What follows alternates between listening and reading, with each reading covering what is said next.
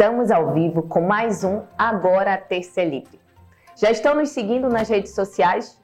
Tenho reparado que a cada dia o nosso número de seguidores aumenta, os comentários que a gente está recebendo, os likes, as sugestões, as críticas. Então, o nosso agradecimento. Hoje, mais um dia com notícias, comentários, entrevistas de qualidade, onde vocês poderão formar a opinião de vocês. Bom, comigo, Rafaela Brito, e com o professor Valdir Pucci. Olá, professor, tudo bem? Boa noite, Rafaela, tudo bem? Graças a Deus, tudo direitinho. Espero que vocês também estejam super bem. Mais uma terça, mais um Agora a Terça Livre. Sempre uma honra estar com vocês neste momento, nessa hora, nessa hora de conversa, de bate-papo, de discussão, onde discutimos o nosso dia a dia. Eu acho que isso é muito importante. A gente é um programa que tem uma pauta política, jurídica, de educação, de empreendedorismo e de finanças, mas ao mesmo tempo é um bate-papo, é uma troca de ideias. Vocês têm reparado, e, e nós aqui no estúdio também temos isso, é uma conversa. É uma conversa de amigos, é um bate-papo, mas aquilo que a gente tenta dar para vocês base para que vocês, como Rafaela bem colocou, formem suas, suas opiniões, formem a sua visão de vida baseada nos fatos, baseado na verdade desses fatos. Então, sempre uma honra estar com vocês aqui na, no nosso Agora a Terça é Livre. E eu vou falar aquilo que já está se tornando um bordão do nosso programa. Rafaela, Brasília está pegando fogo? Professor Valdir, hoje eu tenho uma notícia para lhe dar. Não está pegando fogo, acreditem ou não. Brasília queimou. E aí eu venho com as notícias quentíssimas. Bom, a primeira que eu trago é do UOL. Estados Unidos vão anunciar 500 milhões de dólares para Fundo Amazônia nos próximos cinco anos. Em seguida, uma do próprio portal da Câmara dos Deputados. Lira reafirma que o plenário precisa discutir projetos sobre fake news e redes sociais. Trago uma do UOL que diz: em aceno ao governo, Pacheco adia a sessão do Congresso e CPMI do 8 de janeiro. Uma exclusiva da CNN. Câmeras mostram ministro do GSI no Palácio do Planalto durante ataques do 8 de janeiro. Imagem das câmeras de segurança mostraram o ministro Gonçalves Dias e invasores no terceiro andar do Palácio do Planalto. E termino com uma do G1. Quem é Ricardo Capelli, novo chefe interino do GSI após demissão de Gonçalves Dias?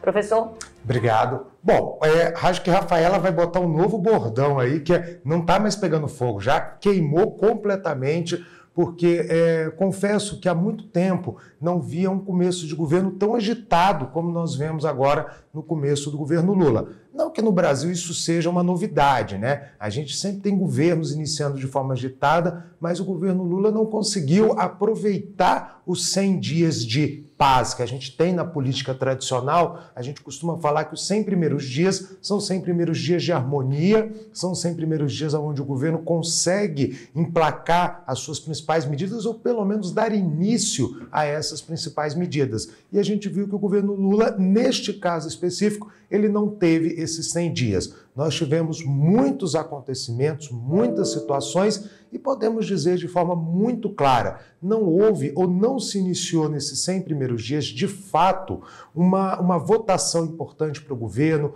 uma situação que trouxesse de fato é, mais sossego à administração federal culpa uma parte do governo, óbvio, mas também da própria situação política brasileira, em especial a criada a partir do dia 8 de janeiro. Já falamos aqui sobre o dia 8 de janeiro, já discutimos o que foram aqueles atos do dia 8 de janeiro e vocês sabem que o Agora a Terça é Livre, na sua visão, ele condena completamente os ataques que foram realizados aquele dia, aquela tarde, e ao mesmo tempo também entendemos ser necessária a punição de todos os envolvidos, não só daqueles que estavam no dia 8 de janeiro depredando os prédios públicos, mas também de incentivadores e financiadores. Mas essa data, esta questão, ela tem um ponto nerval que precisa ser discutido. que é a CPMI para investigar o dia 8 de janeiro. Estou trazendo esse tema porque a gente ainda não tinha discutido esta CPMI e se ela é ou não necessária e falar um pouco dos fatos que envolvem essa CPMI. Eu vou começar com uma coisa muito básica que eu quero trazer a vocês, inclusive uma coisa que discuti com alunos meus em sala de aula há poucas semanas atrás. Estávamos falando justamente sobre a questão da tripartição de poderes. Não vou dar uma aula aqui, executivo, legislativo, judiciário, porque não vem ao caso. Mas eu conversava com eles das funções típicas de cada um dos poderes e dizia o seguinte: olha, quando pensamos em poder legislativo, até o próprio nome, ele nos leva a falar que a função do legislativo é apenas legislar poder legislativo legisla. Concordam comigo? A coisa ela sai natural, a observação ela sai de forma natural.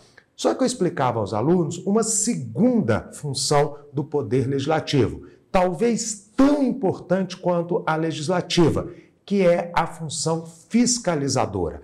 Cabe ao poder legislativo fiscalizar as ações dos demais poderes. A gente olha, por exemplo, só para citar aqui um exemplo muito rápido, tribunais de contas ou Tribunal de Contas da União. Quando a gente vê a palavra tribunal, nos parece que seria um órgão do Poder Judiciário, mas ele não é. Ele é um órgão do Poder Legislativo, auxiliar ao Poder Legislativo para fiscalizar as contas dos demais poderes, por exemplo. Então, o que eu quero dizer para vocês? É função do Poder Legislativo, sim, fiscalizar o que acontece, os fatos no país que envolvam, que tenham repercussão em todo o país. As comissões, elas não estão lá apenas para aprovar leis, mas as comissões estão lá para debater leis, projetos de leis, mas também para fiscalizar as ações do executivo. Então, quando, por exemplo, uma comissão convoca um ministro, isso não deveria ser um escândalo, isso não deveria ser uma discussão, quase uma manchete de jornal, porque isso é função e cabe ao o executivo, sim, justificar, explicar é, é, mostrar o que está fazendo àqueles que representam a sociedade. Então, eu acho que CPI, CPMI, CPI, Comissão Parlamentar de Inquérito, seja ela mista, de qualquer uma das casas, é uma função essencial do Poder Legislativo. Eu acho que ela tem que ser instalada. Agora, a gente tem que entender o seguinte: por que, que governos são contra, são contra a CPMI? Não é o governo Lula que é contra. Se a gente lembrar recente, o governo Bolsonaro foi contra a CPI da pandemia. Se a gente voltar no governo é, é, Temer, vamos achar o governo trabalhando contra CPIs. Se a gente voltar no governo Dilma, idem, no governo Lula, idem, no governo é, Fernando Henrique, idem, no governo Itamar, idem, no governo é, Sarney, idem, no governo Collor, idem. CPIs são sempre um problema para governos. Por quê? Porque CPIs não podem ser controladas por governos. Não é uma questão de culpa ou não. Porque muita gente diz, ah, o governo não quer CPI porque ele tem culpa. Antes, vou pegar aqui exemplos recentes. Governo Bolsonaro. Ah, o governo Bolsonaro trabalha contra a CPI da pandemia. O que, que os opositores diziam? Que Bolsonaro não quer a CPI, a CPI porque tem culpa. Vou, passamos alguns anos e o discurso só mudou de lado. Agora quem não quer a CPI é o governo. E qual é a alegação da oposição ligada a Bolsonaro? O governo não quer a oposição, não quer a CPI, porque tem culpa. Ora, não é porque governos têm culpa, podem até ter. Quem vai dizer lá no final é a CPI. É o relatório da CPI que vai nos dizer o que ela descobriu, o que ela está apontando, o que pode ou não ir para a justiça, quem tem algum indício de culpa ou não. Então, quem vai dizer isso é o relatório final da CPI. Mas o que nos chama a atenção é alegar que governo trabalhar contra a CPI é sinônimo de culpa no cartório. E nunca foi. Governos trabalham contra CPIs porque eles não têm controle nos rumos da CPI. E CPIs pelo que elas, a repercussão que elas têm em mídia, elas acabam atrapalhando o próprio desenvolvimento do governo. Então é disto que o governo não gosta. E é por isso que a oposição ama uma CPI. E não é esta oposição. Qualquer um que esteja na oposição vai tentar abrir uma CPI contra quem está no governo. seja hoje é, governo PT, oposição aliados de Bolsonaro, seja na época de Bolsonaro no governo, oposição petista e em qualquer governo. CPIs não são controladas por governo. Por quê? Porque a própria gênese da CPI, ela nos diz o seguinte: CPI é um instrumento de minoria. CPI é um instrumento de oposição. E muitas vezes nós esquecemos isso. Ela não é um instrumento de governo. Por quê? Porque o governo é fiscalizado pelo executivo, como eu disse no início da nossa conversa. Então prestem atenção disso. Não sejam aqueles automáticos. Ah, o governo é contra, ele é culpado. Ou se eu sou oposição, eu sou, eu sou a favor da CPI. Mas eu preciso entender a lógica desse processo. Entendo que a CPI do 8 de janeiro, CPMI do 8 de janeiro é importante.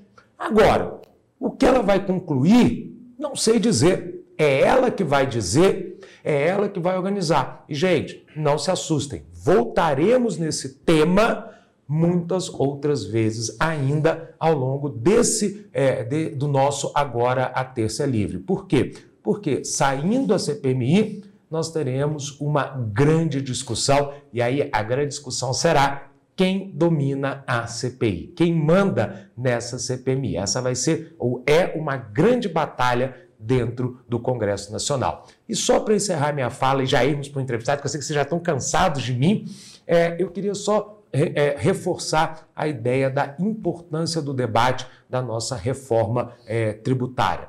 Peço sempre que, que a gente acompanhe a reforma tributária, porque ela diz respeito a tudo de mais importante no país, em especial é desonerar um país que já está arrasado na carga tributária e principalmente fazer com que essa reforma ela possa ajudar o empreendedorismo no Brasil. E é diante dessa fala que eu tenho a imensa felicidade e a grande honra de apresentar a vocês hoje a nossa entrevistada. Hoje nós estamos com Renata Foreste. Renata, seja muito bem-vinda ao Agora a Terça é Livre. Uma grande alegria nossa tê-la aqui. Igualmente, muito obrigada pelo convite. Vai ser um prazer estar aqui batendo papo com vocês.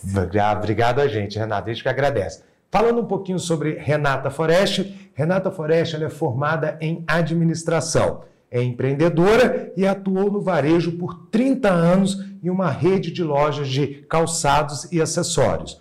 Ela hoje trabalha com a área de empreendedorismo digital, uma empreendedora digital e produz conteúdo digital, é, é, estilo de vida e é formada. Ah, eu falei que ela é formada em administração.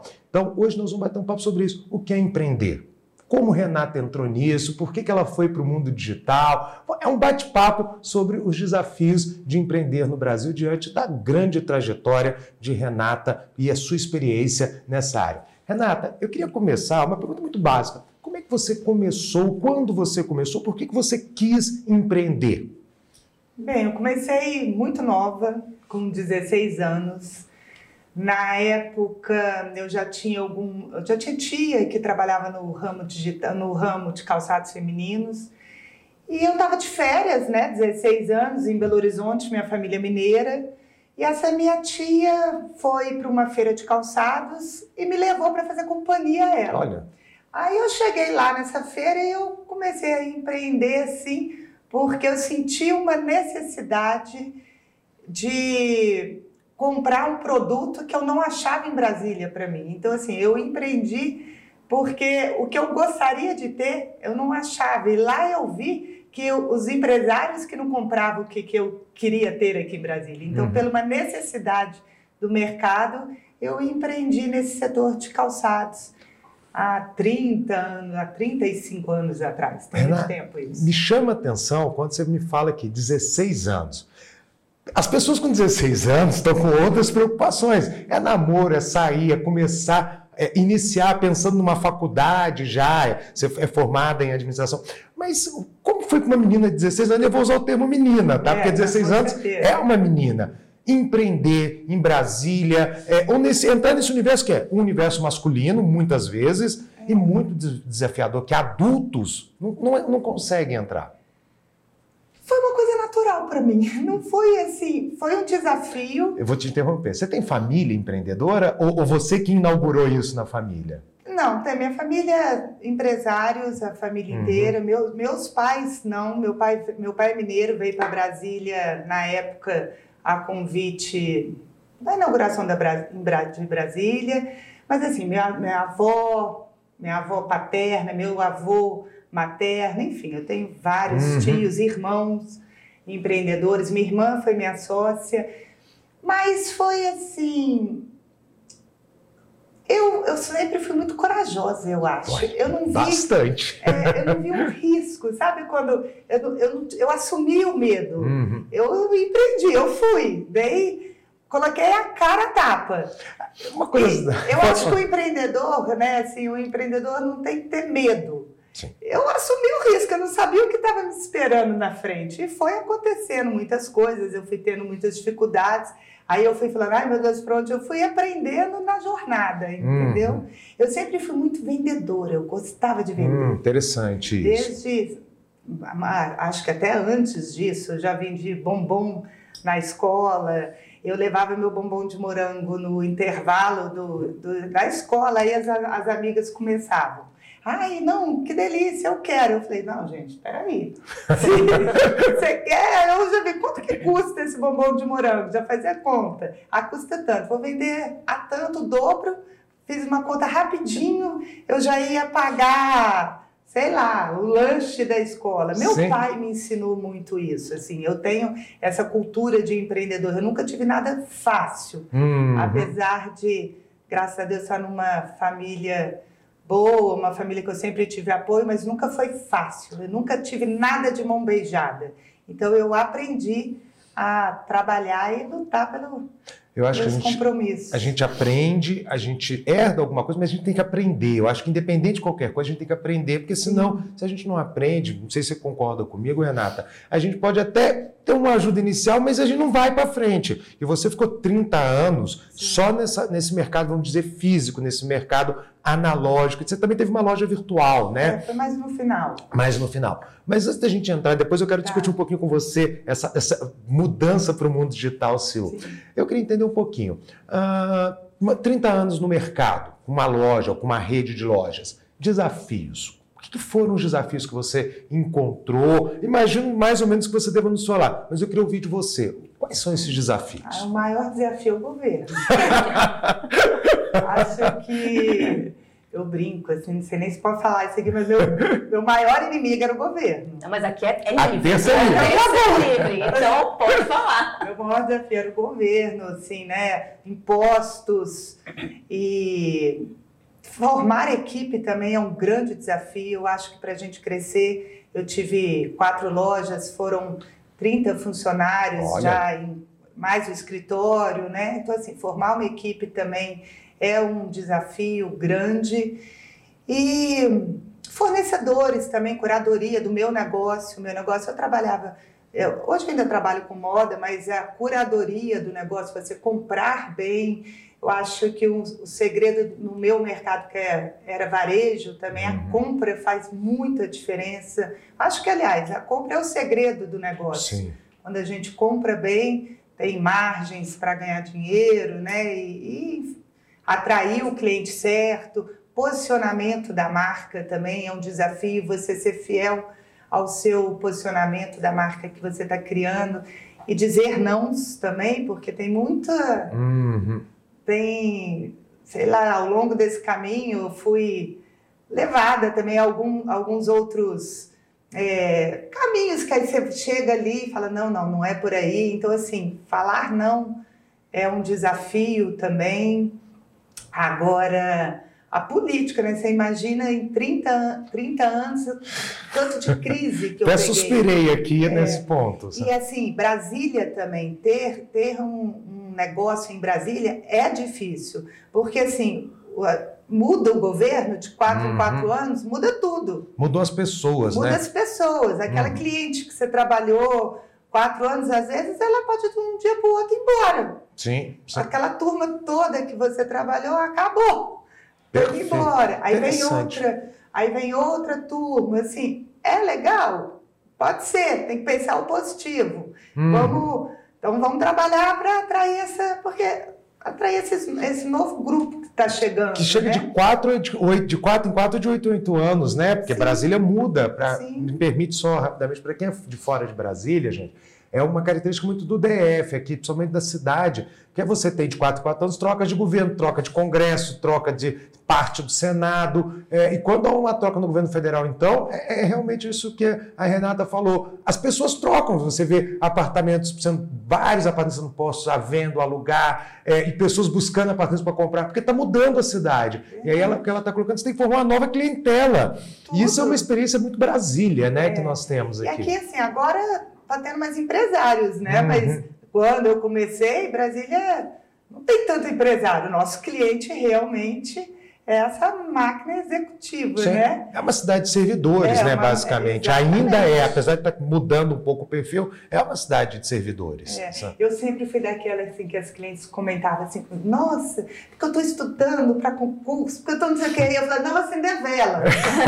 Ótimo, pode contar, porque, pode contar comigo, porque eu estou sendo positivo. A eu... minha torcida é total. É, é total, eu estou aqui. Zé, fantástico. Mas foi uma experiência muito boa. O varejo é uma experiência maravilhosa. Acho que o salão, o salão de vendas foi meu, uhum. foi o meu maior curso. Assim, Fantástico. Sou formada em administração, mas assim a resiliência que você tem que ter com a pessoa, né? Você tratar com pessoas é muito bom. Eu, eu gosto disso. Isso daí é uma coisa que me move, sabe? Uhum. Puxar o positivo das pessoas. E um salão de vendas eu tive essa experiência. Que né? legal, que legal. Rafaela? Então, Renata, hum. é, muito obrigada pelo, por ter aceitado o nosso convite, viu? Obrigada, e a minha pergunta agora vai para o público feminino. Pois assim, não. né? É, tu és uma mulher, como disse o professor Valdir, naquela época empreendendo, né? Sendo corajosa. Então, eu, eu já peguei do, da tua fala, coragem, se mover e empreender, né? Tem que caminhar junto essas três, esses três pilares. É, mas o público que tu, que tu alcanças é o feminino ou o masculino também tem essa abertura para conhecer assim moda, mercado? Como é? Converso mais com o público feminino. Eu converso mais com o público feminino porque eu acabo passando a minha experiência. Mas eu sinto hoje, aonde eu estou no mercado, no digital, né?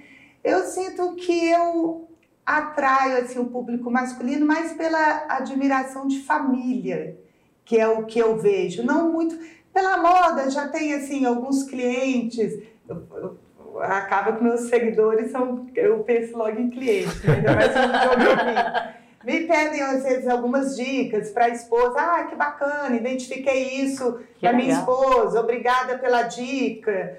Chega dia das mães, aí entra ali, se identifica o meu estilo com a esposa dele, com a namorada, enfim, isso acontece. Mas eu também vejo porque eu tenho um, um, relação, um casamento sólido, uma família sólida. Eu acho que isso também é uma coisa que influencia. Eu vejo que a minha família unida influencia muito aonde eu estou hoje. Porque hoje eu quero vender, hoje eu não vendo mais só moda. Eu, eu, eu compartilho meu lifestyle.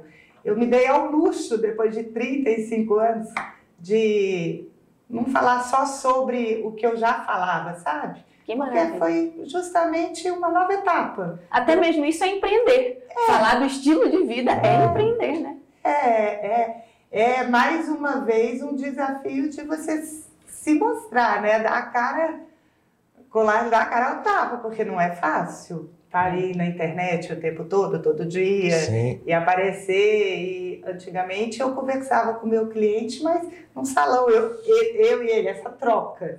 Hoje em dia, às vezes, eu converso assim e não sei, a pessoa não está falando comigo ali na hora, né? Então, é isso. Mas respondi, respondi sir? Respondi. É. Só de ter é, ampliado o público, agora é. alcançar os maridos, namorados, isso é muito legal. É, estamos é aprendendo também. Eu entendo que isso daí também é um caminho, né? Eu estou aprendendo, conhecendo também meu público. Nada me impede de eu Não. ir conversando ali. Eu já tenho, eu já fiz algum, algumas é, publicidades assim para marcas de roupas masculinas. mas também visando o público feminino, dando essa Hum. dica Sim. de marcas masculinas que eu, eu tenho certeza que conversa com quem me acompanha. Então, assim, são marcas, tipo, marcas masculinas que eu gosto. Então, eu dou essa dica. Uma curiosidade. 30 anos no ramo, vamos chamar analógico. Por que, de onde veio a guinada para o mundo digital? Então, depois eu tive, foram quatro lojas físicas, né? E aí o mercado foi mudando, eu logo entendi que eu tinha que ter uma loja online. Então, nos meus últimos cinco anos de mercado é, no varejo, eu, empreendi no mundo online e eu amei o mundo online. Por quê? Com 30 lojas, ou com quatro lojas, eu não conseguia mais estar tão presente no salão de venda como quando eu mencionei que eu amava isso. E aí eu vi que o mercado, que o mundo digital me permitia continuar conversando com o meu cliente, às vezes até no meu escritório. Eu nunca deleguei o Instagram. Por mais que eu deleguei já muitas funções dentro da empresa, o Instagram era uma coisa que eu não delegava, eu que conversava com o Uhum. meu cliente ali. E isso teve- tinha essa troca gostosa que me, que me deixava feliz, que eu ainda estava conversando com o cliente. Então, quando eu vendi a minha empresa, eu vendi para um grupo Uhum. e depois que eu vendi, eu pensei assim: ai meu Deus do céu, e agora o que, que eu vou ser quando crescer? Porque eu comecei com 16 e vendi com 46. Uhum. E aí eu fui fazendo uma análise assim, do que eu gostava, eu não queria estar no mercado naquela época de dar consultoria e tudo. Eu falei, sabe de uma coisa? Vou virar Renata Forest agora, porque não dava tempo de eu ser eu. Você é minha marca, é isso? É, eu, eu sou uma marca hoje, Renata Aham. Forest, eu compartilho eu, mas eu falei, vou, vou virar Renata Forest, vou começar sendo eu e, e divulgar esse meu lifestyle. Mas foi mais pelo fato de eu achar que eu poderia continuar fazendo o que eu gostava, que era uma curadoria de luxo. Uhum. Acredito que a minha empresa foi um sucesso também por essa curadoria, pelo bom gosto de fazer as compras. Então, eu falei, vou compartilhar meu bom gosto, sendo eu, Renata Foreste, e o Instagram me permite essa troca. É isso que eu te pedir, Renata. O seu Instagram, para quem está nos assistindo, poder te seguir. Aí você faz atenção, a gente segue, tá aqui embaixo. Segue arroba Renata Foreste, né? Tem dois is no fim, Foreste. E vai ser um prazer, nossa, ter todos vocês comigo. É, já viu, gente? Não deixe de seguir a Renata, né, Meu Deus, a? Valdir já está aprendendo, viu? Seguidores, arroba. A gente já faz isso, põe, põe aqui embaixo que vai, vai chegar. Renata, para quem está. Hoje a gente sabe que é um sonho de muitos jovens, de muita, muita adolescente, ou até pessoas de qualquer idade se tornar. Vou, ó, agora você vai me permitir, né? A Rafaela sabe, eu sou um old school, ou seja, vou usar termos meus, tá? É, ser influencer, ser, eu não sei como é que chama hoje em dia, cada hora tem um nome novo, mas eu sonho das pessoas é crescerem no Sim, mundo é um digital, bom, né? se tornarem parte, se tornarem influencers dentro desse, desse universo. A Renata, empreendedora, né? Que dica que ela dá? O que, que ela pode dizer para essas pessoas que querem começar? Começar. Primeira coisa é começar. Porque todo mundo, eu tenho muitas amigas, assim, eu recebo muito feedback. Ai, mas você é muito corajosa. Ai, eu não consigo fazer vídeo. Ai, eu não consigo aparecer. Eu também não conseguia. Eu também tinha esse medo. Eu também, dá- dá- ainda dá o frio na barriga. Aham. Mas o negócio é ir fazendo. Vai fazendo, vai virando. Vai, é hábitos, né? Você começa, é difícil no primeiro dia, o segundo dia vai ficando um pouco mais fácil, você vai criando hábitos. Então, e, lógico que tem uma, um estudo por detrás, Uhum. você vê o mercado que você quer atuar. Mas a primeira coisa também é ter paixão, né? Assim, pelo que você vai falar. Você tem que gostar. Sim, perfeito. Você também tem que gostar. E eu nunca fiz também pelo dinheiro, Uhum. sabe? Eu fui fazendo porque eu sempre trabalhei na minha vida. Eu Vou fazer o quê? Vou trabalhar. Sim. Vou continuar a divulgar. Eu, eu encaro isso mais como um trabalho, sabe? É gostoso ter o que fazer Uhum. né? Você acordar e você ter o que compartilhar. Mas minha dica é começar. Se você quer empreender é começar, porque as pessoas têm vergonha de estar aí na câmara, têm vergonha de aparecer, é. mas eu não sou perfeita e nem ninguém é perfeito. Então, assim, quando eu erro, ai, gente, sinto muito, eu errei. Estou aqui para aprender para ser melhor no dia seguinte, mas errei. E amanhã vou ser melhor, e vamos junto, vamos Agora, eu vou pegar o gancho dessa, dessa pergunta, desse, né, hum. desse aparecer, porque é um aparecimento, né? É. A pessoa aparece na vida Sim. do outro, no Instagram do outro, né? Mas é, é, eu vou fazer agora um contraponto com a intimidade. Sim. Como é equilibrar esse, vou mostrar minha rotina, minha família, é, as viagens, né? A, a, enfim, a minha moda, meu, meu estilo de vida mas ao mesmo tempo como resguardar aquilo que eu quero que fique é só. É o maior desafio. Esse é o desafio. É o maior de todos. Por quê? O engajamento, quando eu compartilho a família, o povo gosta. Adoram, adoram ver esse por detrás, mas não é só eu. Claro. Meu marido tem que, eh, eh, né, tem mais gente, ele tem que aparecer, minhas filhas, elas têm que estar dispostas. É, meu, meu príncipezinho, tem o Matheus, que eu brinco que é meu filho do coração, esse aí, então ele aparecia até dizer chega. Hoje em dia, com 5 anos, ele já tá, já, já não está querendo, mas é uma linha tênua, assim, que eu tenho, eu falo sobre trabalho, mas eu também não posso falar só sobre trabalho, porque senão eu viro vendedora demais, aí fica chato. Uhum. Então você tem que fazer isso daí. Graças a Deus eu tenho o apoio da minha família, mas uma coisa eu entendi logo no início, mas logo bem no início, como eu sempre fui empreendedora e tive equipe, eu vi que eu tinha que ter uma equipe por detrás, porque como eu sempre eu a minha escola, né, assim, eu sempre entendi que a gente cresce fazendo as coisas bem feitas, porque é tudo bem feito. Então, apesar de eu ter começado que Renata Foresta não tinha nenhum seguidor, eu tinha bolinha de seguidor. eu, não, não, eu não fazia minha conta.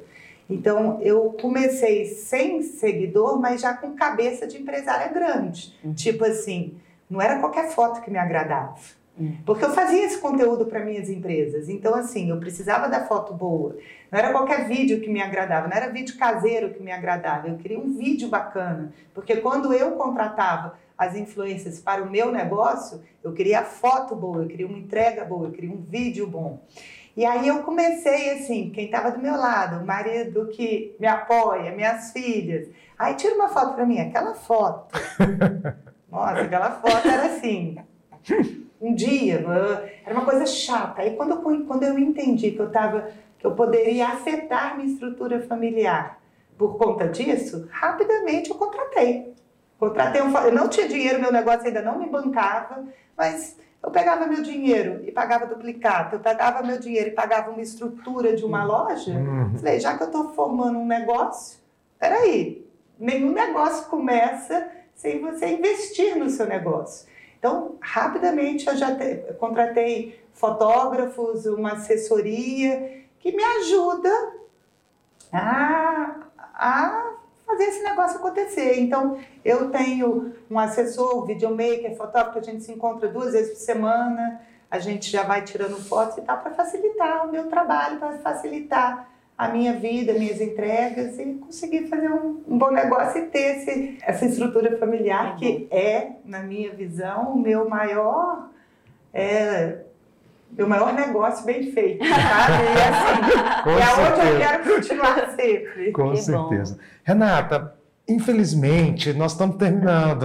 Eu, eu já falei, Renata, eu, vou fazer, eu, vou, eu vou fazer um apelo. Pior que, olha, Sim. dura, é porque o papo é muito bom. É. Quando o papo flui, a gente não vê o tempo passar. Eu, eu já fiz um apelo, né, Rafaela, no último programa e vou fazer nesse de novo tem que conversar com essa produção, vou fazer na sua presença, para aumentar o tempo desse programa, porque a gente quer conversar mais, porque a conversa está muito boa. É, eu já quero já deixar o convite aberto aqui para você voltar, para você voltar para um novo bate-papo.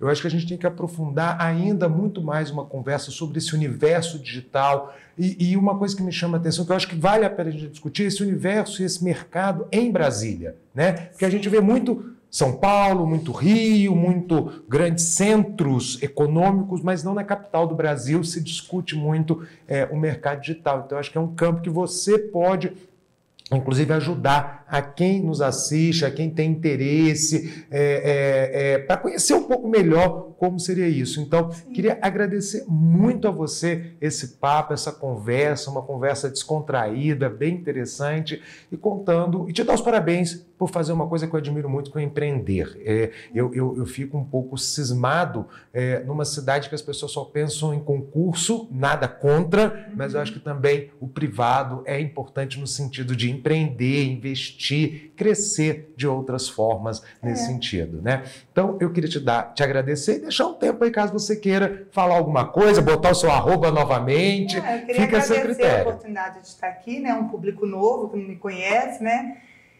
Enfim, é, deixar aí mais uma vez o arroba Renata Foreste. Tem, algum, tem algumas coisas que eu estou pensando aí pela frente, talvez até formar, empreendendo nesse no digital, formar alguns cursos onde eu possa compartilhar mais da minha experiência. Isso daí é um, um negócio futuro. Hum.